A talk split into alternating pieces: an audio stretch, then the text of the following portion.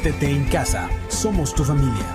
Recibamos con un fuerte aplauso la palabra de Dios.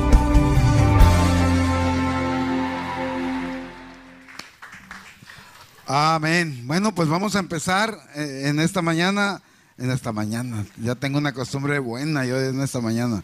En esta noche vamos a empezar y vamos a orar. Vamos a orar. Padre, en el nombre de Jesús, Señor, te hemos adorado, hemos exaltado tu nombre. Gracias porque tú estás en medio de nosotros, Señor. Te pedimos por esta palabra, Señor, que tú, Padre, estés sazonándola, Señor y que esté eh, llenando nuestro entendimiento, nuestros corazones, Señor, nuestro espíritu, Señor, esta palabra, y que seamos bendecidos y que tenga su fruto al ciento por uno, Padre. En el nombre de Jesús, te pedimos, Espíritu Santo, que tú estés haciendo lo maravilloso, lo poderoso, lo sobrenatural con la palabra. Amén. Amén. Me gusta eh, siempre tomar en cuenta al Espíritu Santo en, cualquiera de nuestras actividades. El Espíritu Santo nos, nos, nos, abraza, nos enseña, nos cuida, se manifiesta el Espíritu Santo. Hace ya algunos añitos, por ahí como unos 20 años, trabajé en un taxi. Y recuerdo que llevaba una señora al Coloso, por acá por la parte de la cima para abajo. Y yo le iba compartiendo de la palabra de Dios a esta, a esta pasajera. Pero exactamente antes de entrar a la curva de la tolva, yo empecé a sentir al Espíritu Santo cómo me empezó a, este, a invadir. Eh, Dios es muy raro porque hace las cosas bien diferentes. A mí en ese momento empecé a sentir sudor, sudor, sudor y, los pies así, sudados y un escalofrío pero no le quise decir nada a la pasajera. Lo estaba sintiendo yo solamente. Iba dando la vuelta y me empieza a decir ella, oiga, lo mismo que yo estaba sintiendo, la pasajera empezó a sentirlo. Eso fue bien maravilloso porque de verdad el Espíritu Santo así es. Puede haber eh, unos 100 aquí, aquí, aquí, y, Dios se manifiesta de diferentes maneras. ¿Estamos de acuerdo? Hace un rato cuando hablábamos de, cuando yo hablaba acerca de este hombre paralítico que estaba en el estanque de Bethesda, dice que estaba atento. Ok, estaba atento a que el ángel bajara. Entonces, quiero comentarles que en una ocasión estábamos en una reunión con mi esposa, eh, estábamos en una reunión, debería de haber unos 12, reunión familiar en casa, había como unos 12 frente a nosotros y era más o menos en este tiempo. Recuerdo que llevaron un, una, un pastelito. Así estaba a un lado de nosotros. Íbamos a degustar ese pastelito ese día, recuerdo. Ya era tardecito. Y estábamos ahí compartiendo la palabra de Dios, la enseñanza. Y de repente mi esposa sale con su chistecito así medio raro. Dice, dejen de estar viendo, dice, el, el pastel. Ahorita nos los vamos a comer cuando terminemos. Ahorita no los comemos, dice, para que no se distraigan. Y de repente una de, una de las que estaban ahí dice, pastora, dice, no es el pastel, dice, atrás de usted, dice, hay una, hay una, este, como una nube blanca, blanca, blanca. Yo estaba a un lado de ella, dice, atrás de usted hay una nube blanca, blanca, que llega hasta el cielo, dice, porque era un lugar así despejado. Y eso era lo que le llamaba la, la atención. Pero lo que te quiero decir es que si eran 12 personas, las 12 personas no vieron lo mismo. Solamente lo vieron como tres personas eso. Entonces así es Dios. Sí, así es Dios de esa manera. Entonces, atentos siempre nosotros, porque la palabra de Dios es muy poderosa y nos enseña muchas cosas. Hoy la palabra se llama el poder de un secreto o el poder de la palabra, de la palabra de Dios, ¿ok? El poder de las palabras le puedes poner o el poder de un secreto. Y quiero pedirte favor que leas conmigo Mateo 13 del 1 al 9. Esta es una parábola que Jesús dijo. Dice, ese mismo día salió Jesús de la casa y se sentó junto al lago. Era tal la multitud que se reunió para, para ver lo que él tuvo que subir a la barca donde se sentó mientras toda la gente estaba de, estaba de pie en la orilla. O sea que Jesús estaba en, en el lago, en el agua, arriba de una barca, posiblemente en la proa o en la popa, no sé. Pero ahí estaba y la multitud estaba a la orilla, escuchando a Jesús. Y les dijo en parábolas muchas cosas como estas, dice, un sembrador salió a sembrar. Mientras este sembrador iba esparciendo la semilla, dice que una parte de la semilla cayó junto al camino y llegaron los pájaros y se la comieron. Está hablando de una semilla. Cayó a un lado del camino, pero se la comieron los pájaros. No tuvo fruto esa semilla. Pero la misma semilla, o sea, la misma esencia de la semilla, dice, otra parte cayó en terreno pedregoso, sin mucha tierra. Esta semilla, dice, brotó. Dice, y brotó pronto porque la tierra no era profunda. Pero cuando salió el sol, las plantas se marchitaron y por no tener raíz, se secaron. La otra parte de la semilla cayó, dice, en espinos, pero al crecer se ahogaron. Tres tipos, o sea, tres semillas diferentes en diferentes lugares. Pero menciona una cuarta, dice, pero las otras semillas cayeron en un buen terreno, en el que se dio una cosecha que rindió 30, 60 y hasta 100 veces más de lo que se había sembrado. El que tenga oído, dice, oiga. El que tenga oídos, oiga. Miren, la semilla, Jesús después explica esta parábola, la explica, cómo, cómo eh, es la explicación que Jesús da con esta parábola. Pero yo quiero explicarte algo aquí en esta palabra. De las cuatro estaciones donde cae la semilla, la última dice que produce mucho fruto. Hoy estamos hablando del poder de las palabras. La palabra produce mucho fruto y lo va a producir, pero el detalle está que lo va a producir para bien o para mal. De acuerdo a lo que nosotros digamos. Así es la palabra. Para bien o para mal, lo va, se va a cosechar. Entonces, vamos a empezar el fundamento hablando acerca de la palabra. ¿Qué es la palabra de Dios? La palabra de Dios sabemos que es una palabra, es viva.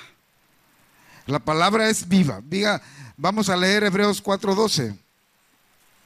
Dice, porque la palabra de Dios es viva y eficaz. O sea, la palabra de Dios es no muere. Está siempre viva y se cumple. Y vamos a seguir diciendo, leyendo, dice. Dice que es más cortante que toda espada de dos filos. Penetra hasta partir el alma y el espíritu. Penetra, dice que parte las coyunturas y los tuétanos. Discierne los pensamientos y las intenciones del corazón. Lo que hace la palabra de Dios cuando llega a nuestras vidas, dice que separa el alma del espíritu, la separa. Y entonces tiene un trato por separado de nuestras emociones con nuestro espíritu. Y eso hace que nosotros en un momento determinado, nosotros podamos rendirnos delante del Señor y poder ser sanados de cualquier enfermedad, hablando espiritualmente, ¿eh? no físicamente. Ahorita estoy hablando espiritualmente. A veces tenemos enfermedades en nuestra alma que son tratados interiormente con la palabra de Dios. Y ahí está, está la palabra de Dios penetrando y es cuando nos sana.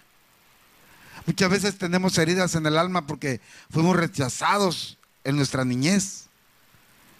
Y el Señor ahí te sana. El Señor te da su palabra y te dice, mi hijo, nunca te he dejado, mi hijo, nunca te he desamparado, siempre he estado contigo y el Señor te sana. Eso es lo que hace la palabra de Dios. Llevas una vida muy difícil y a veces por eso la gente tiene una cara así más seria que la mía, porque llevan una vida muy, muy, muy triste, ¿sí? Y hasta que no llega Jesús, con la palabra de Dios, ellos no cambian. La palabra de Dios nos hace cambiar, la palabra de Dios nos hace cambiar nuestra, nuestro llanto, dice, en gozo. Amén. Nuestra tristeza en alegría. Eso es lo que hace la palabra de Dios. Por eso usted ve la gente así, a veces media amargada, porque le hace falta esa, eh, esa llenura que solamente Dios da. Nos, nos paramos así en, lugares, convivimos con alguien y vemos así una cara así como que de amargados, pero es porque no han tenido la llenura que Dios nos da. Entonces, la palabra de Dios es viva. ¿Qué otra cosa hace la palabra? En Hebreos 11.3 dice que por la fe entendemos haber sido constituido el universo por la palabra de Dios. Amén. Fuimos a la escuela. Digo yo, fuimos a la escuela porque ya los que estamos grandes fuimos a la escuela y nos enseñaron cosas acerca de la creación. ¿Estamos de acuerdo? Pero la palabra de Dios nos dice algunas cosas que va contrario a lo que dice la, escuela. Amén. Lo que dice la escuela. Entonces dice, por la fe entendemos. ¿Sí? O sea, sabemos nosotros que no fuimos este, una evolución, que venimos del chango. Nosotros sabemos que no venimos del chango. Algunos podemos tener cara como de chango, pero no venimos del chango. Amén. Dice una, una canción de los niños, ¿cómo dice? No vengo del mono, no, no, no ni de la toronja, ja, ja, ja. ¿Qué más dice? La cigüeña no me, me dice el hermano, yo no sé, la cigüeña no me trajo, jo, jo, jo. Y dice, ¿quién me hizo a mí? Y dice, contesta, dice, fue mi Dios. Entonces dice, por la fe entendemos haber sido constituido el universo por la palabra de Dios. De modo que lo que se ve fue hecho de lo que no se, se veía. Jesús, Jesús dijo, Dios dijo, hágase la luz, se hizo la luz. Sepárese la luz de las tinieblas, se separó la luz. Haya eh, agua, haya peces en los mares. Entonces, de lo que no se veía, de lo que no había, se hizo. Así dice la palabra. Y nosotros primeramente nos acercamos a Dios con ese poquito de fe que cayó en nuestro corazón. Esa poquita de fe que cayó en nuestro corazón nos ha llevado a entender y a abrirnos el entendimiento. A, abrirnos el entendimiento. Una de las cosas que yo recuerdo cuando me convertí es que yo tenía muchas dudas. Pero ahí estaban en mi cabeza esas dudas. El día que conocí al Señor me quedé sorprendido porque la palabra de Dios se fue se fue amalgando en mi vida. Recuerdo cuando leí por primera vez, dice, conocerás la verdad y la verdad te va a hacer libre. Había cosas que no me podía yo contestar y la palabra de Dios me las fue contestando. Entonces, eso es lo que habla, lo que hace la palabra. Pero nosotros vamos a hablar la palabra de acuerdo a lo que nosotros tengamos. ¿Qué hay en tu corazón? ¿Qué hay en mi corazón? para poder transmitirla. ¿Qué hay en nuestro corazón? Dice Lucas 6:45, dice, el hombre bueno del buen tesoro de su corazón saca lo bueno. El hombre bueno dice, de su corazón bueno saca lo bueno, pero dice, pero también el hombre malo, del mal tesoro de su corazón también saca lo malo. ¿Por qué? porque de la abundancia del corazón habla la boca. Amén. De la abundancia del corazón habla la boca. Entonces, ¿qué hay en nuestro corazón? ¿Qué hay en nuestro corazón? Pues debe haber la palabra de Dios para que nosotros seamos de bendición a los que nos rodean. Amén. Eso es lo que debe haber. Dice la escritura, dice que el corazón es engañoso Dice que es más engañoso que todas las cosas. ¿Quién lo conocerá? Es difícil. Gloria a Dios para cuando tú te encuentras con alguien y tiene bien escondido su corazón. Pero en un momento determinado esa persona te enseñó su corazón, te enseñó con algún gesto, con alguna palabra y, lo, y, aprendiste algo de él o, entendiste algo de él. ¿Me explico? Eso es, bien interesante porque es muy difícil conocer el corazón de la gente, más cuando alguien quiere sacar provecho de ti, te va a hablar con un corazón bien amable, bien apapachador. Amén.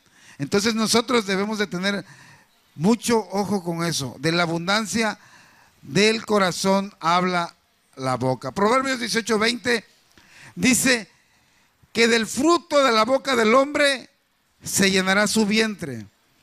Se saciará del producto de sus labios. Se saciará del producto de sus labios. Fíjense, Dios es bueno. Y yo no quiero presumirte o decirte en, esta ocasión esto que te voy a decir. Lo digo para la gloria de Dios.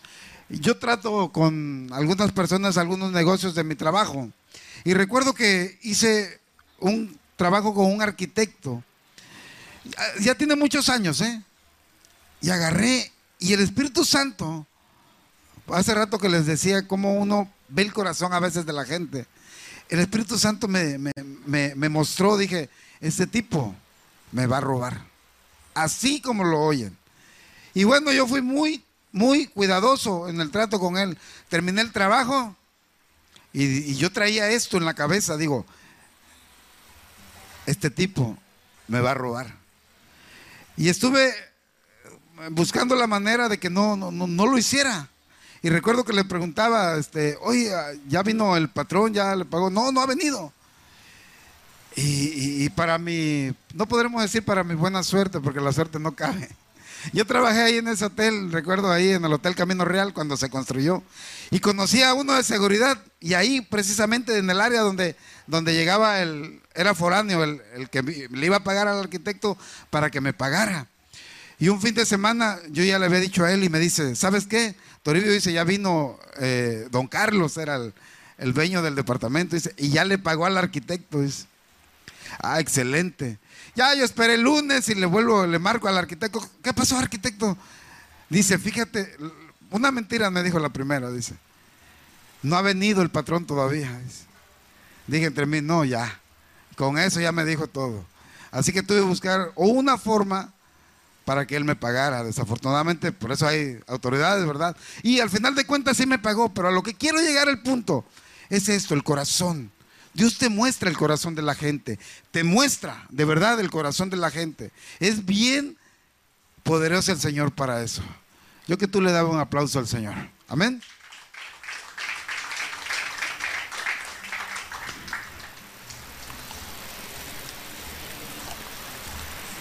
Y a propósito de, de, buen corazón, yo estoy presumiendo y digo que tengo buen corazón.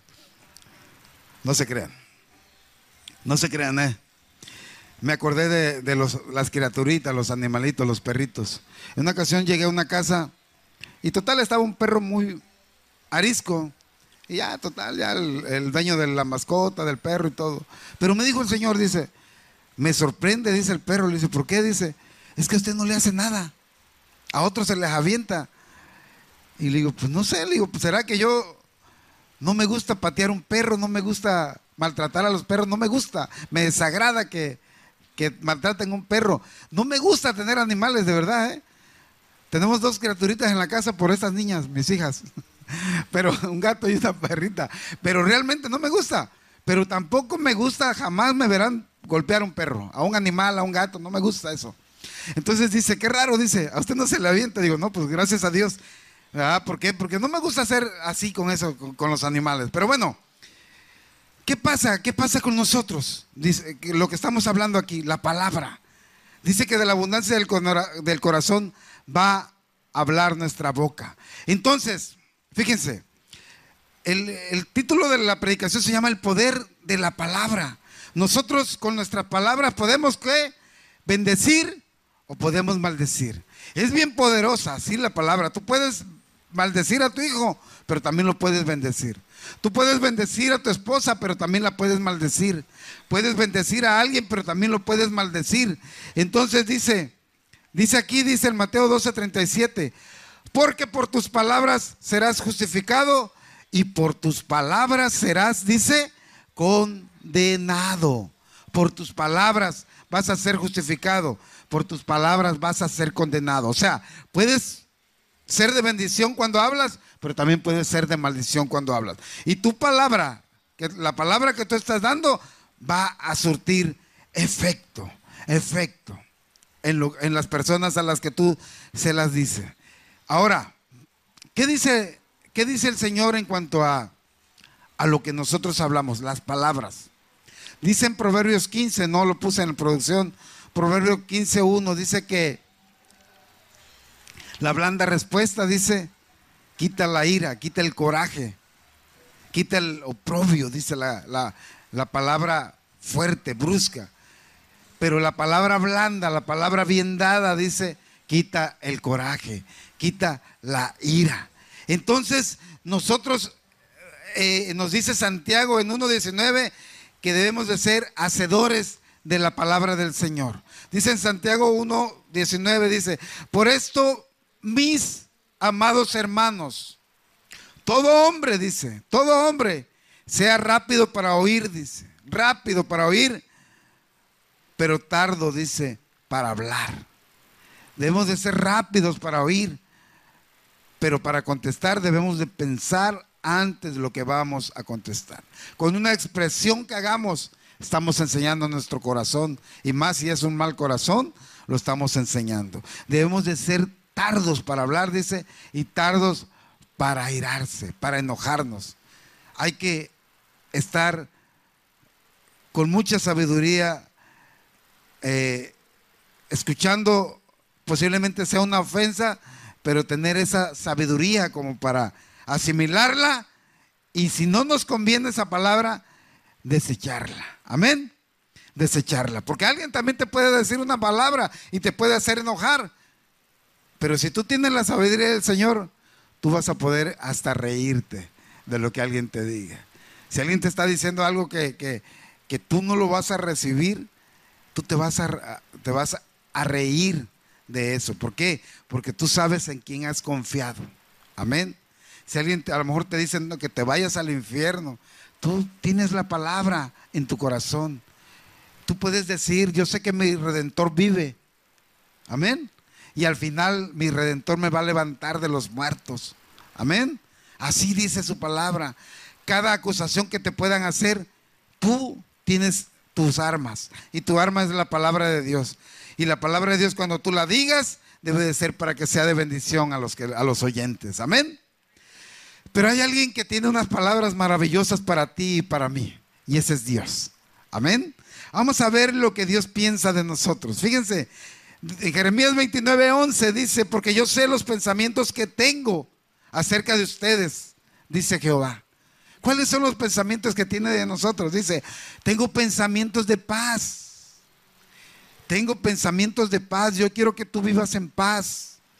No tengo pensamientos de mal para darles el fin que esperas, dice. Tengo pensamientos de paz para ustedes. Amén. Tiene pensamientos de paz el Señor para nosotros. Jesús cuando se fue, antes de irnos, dijo, ¿cómo dijo? Dice, mi paz les dejo, dice. Mi paz les doy. Yo no les doy la paz como, como la da el mundo, dice. No tengan temor. En el 9 dice, he aquí, se cumplieron las cosas primeras y yo anuncio cosas nuevas. Antes que salgan a luz, yo os haré notorias. Yo os haré notorias. Entonces, ¿Qué hace la palabra? La palabra hace que tú tengas un corazón agradable delante de Dios. La palabra hace que tú tengas un corazón agradable delante de la gente. La palabra de Dios hace que tú cuando siembres la semilla en alguien, cumpla su propósito para lo que es enviado. A lo mejor tú das una palabra de bendición y no ves el resultado más al rato. Acuérdense que la palabra la siembras y tarda en germinar. Amén. Quizás tú das la palabra a alguien, pero te vas a, sentir contento cuando esa palabra cumplió su efecto. Hace muchos años recuerdo que llegó a, era principio de año, llegó un hombre que no dormía en su casa, estaba guardado en un centro de rehabilitación. Y del centro de rehabilitación le daban permiso de ir a trabajar porque estaba él todavía en ese proceso de, restaurarse. No llegaba a su casa, él, en vez de regresar a su casa con su esposa, dormía en el centro ese donde él estaba, en ese lugar, en ese albergue de alcohólicos, ahí estaba. Y recuerdo que lo invitaba yo a comer, trabajaba conmigo y le empecé a compartir de la palabra de Dios, le empecé a compartir de la palabra de Dios. Y no se convirtió, ¿eh? No se convirtió. Pero bueno, ahí quedó la semilla. Pasó como, ¿qué sería? Como un año, ya dejó de trabajar conmigo. Y como a un año, recuerdo que había un evento ahí en el Parque Papagayo, cuando nosotros estábamos los miércoles. Cuando lo veo con su familia, él, de verdad me sentí contento. Porque yo sé que la palabra de Dios se da hoy y no sabemos el día de mañana. Pero lo importante es que tú des la palabra de bendición cuantas veces puedas. Amén. Pero vamos a ver algo bien importante aquí. Nuestras palabras van a ser de bendición, claro que sí, pero nosotros debemos de tener mucho cuidado en esto, porque si no dice que nosotros nos convertimos, dice, en unos mentirosos. Amén. En Proverbios 28, 13 dice, aquí habla acerca del pecado. Miren, dice, el que encubre sus pecados no prosperará, mas el que los confiese y se aparta, alcanzará misericordia. Amén. Entonces, debemos de tener una conciencia limpia nosotros, sin ser nosotros eh, eh, acusados. Debemos de tener una conciencia limpia. Pero aquí la palabra de Dios habla acerca de que nosotros, si tenemos un pecado, dice, oculto, dice, no lo ocultes. Díceselo al Señor. Amén. Dice el que, el que confiesa sus pecados y se aparta, alcanza misericordia. Entonces, debemos de estar eh, eh, prestos para que prontamente cualquier pecado que pase por nuestra mente, sí, o aún algún pecado capital que hagamos, caer de rodillas delante del Señor y pedirle perdón. ¿Por qué? Porque dice que el que encubre sus pecados dice que no va a prosperar, mas el que los confiesa y se aparta alcanzará misericordia. En Juan 1.8 dice que si decimos que no tenemos pecado, nos engañamos a nosotros mismos. ¿Sí? Si decimos que no tenemos pecado, ¿qué pasa? Nos engañamos a nosotros mismos y la verdad no está en nosotros. Entonces, primeramente, ser sinceros con Dios. Ponernos a cuentas con el Señor y decirle, Señor, aquí estoy delante de ti. Soy un pecador. Sí, Señor Dios. Soy un pecador. La palabra de Dios dice que soy un pecador. Pero Señor, tu gracia me levanta. Tu gracia, Señor, me ha, me ha rescatado. Tu gracia, Señor, me ha salvado. ¿Cuál es el deseo que tiene el Señor para contigo? ¿Cuál es el deseo? ¿Cuál es el deseo que tiene para con nosotros? El Señor tiene pensamientos de paz para nosotros. Amén. El Señor tiene pensamientos de paz para nosotros. Quiere que nosotros seamos felices. Quiere que nosotros seamos bendecidos. Amén. Amén. Entonces, ¿qué vamos a, sembrar nosotros en los que están a nuestro alrededor? Buenas palabras. Amén. Palabras del Señor. ¿Qué vamos a, sembrar nosotros en nuestra sociedad? Palabras que van a, a edificar, ver las cosas que no se ven como, como si se miraran. Tener esa, esa convicción de que las cosas malas pasarán y vendrán cosas mejores. Amén. Amén. Ponte de pie mientras leemos este, este versículo. Ponte de pie. Quiero leerte este versículo que está en tercera de Juan 1. El 2 dice, fíjense lo que dice Dios, dice, amado, yo deseo que seas prosperado en todas las cosas y que tengas salud, así como prospera tu alma. Dios nos quiere prosperar en todo, pero primeramente Él quiere que nosotros tengamos fe en Él, que hagamos todas las indicaciones que el Señor nos da en su palabra. ¿Cuáles son las indicaciones que el Señor nos da? Ser hombres y mujeres, sí, primeramente, que tengamos esa convicción de que somos sus hijos. Dejamos de ser creación para ser sus hijos. Y hacer la voluntad del Señor son muchas cosas. Son muchas cosas. Y, Dios nos va a ir sanando nuestra alma, dice, dándonos esa higiene, esa higiene mental, esa higiene en nuestra alma, en nuestro corazón, conforme lo buscamos. Él quiere que seamos prosperados en todas las cosas, así como nuestra alma es prosperada. Señor, te damos gracias en esta noche. Señor, muchas gracias, Padre, por tu palabra, Dios. Tu palabra es viva, es eficaz, Señor Dios. Penetra, penetra hasta lo más profundo de nuestro corazón. Penetra, Señor, separa nuestro, nuestros pensamientos, separa nuestra alma, separa nuestro espíritu y trata con, con nuestra alma, trata con nuestro espíritu. Y nosotros con esa libertad, Señor, que tú nos has dado, Señor, podemos decirle a nuestra alma, bendice alma mía al Señor. No olvides ninguno de sus beneficios, Señor Dios. En esta tarde, Señor, yo te pido perdón por toda palabra ociosa, toda palabra maldiciente que yo haya dicho a alguien, Padre. Te pido perdón, Señor. Y desde ahora en adelante yo diré palabras que edifiquen, que edifiquen a mis hijos, que edifiquen a mi esposa, que edifiquen, a mis vecinos, que edifiquen, Señor, a mis padres, a mi mamá, Señor Dios, en el nombre de Jesús. Palabra que edifique nuestra ciudad, palabras que edifiquen, Señor, a nuestro gobierno, en el nombre de Jesús, en el nombre de Jesús. Muchas gracias, Señor Dios. Amén. Amén. Démosle un aplauso al Señor.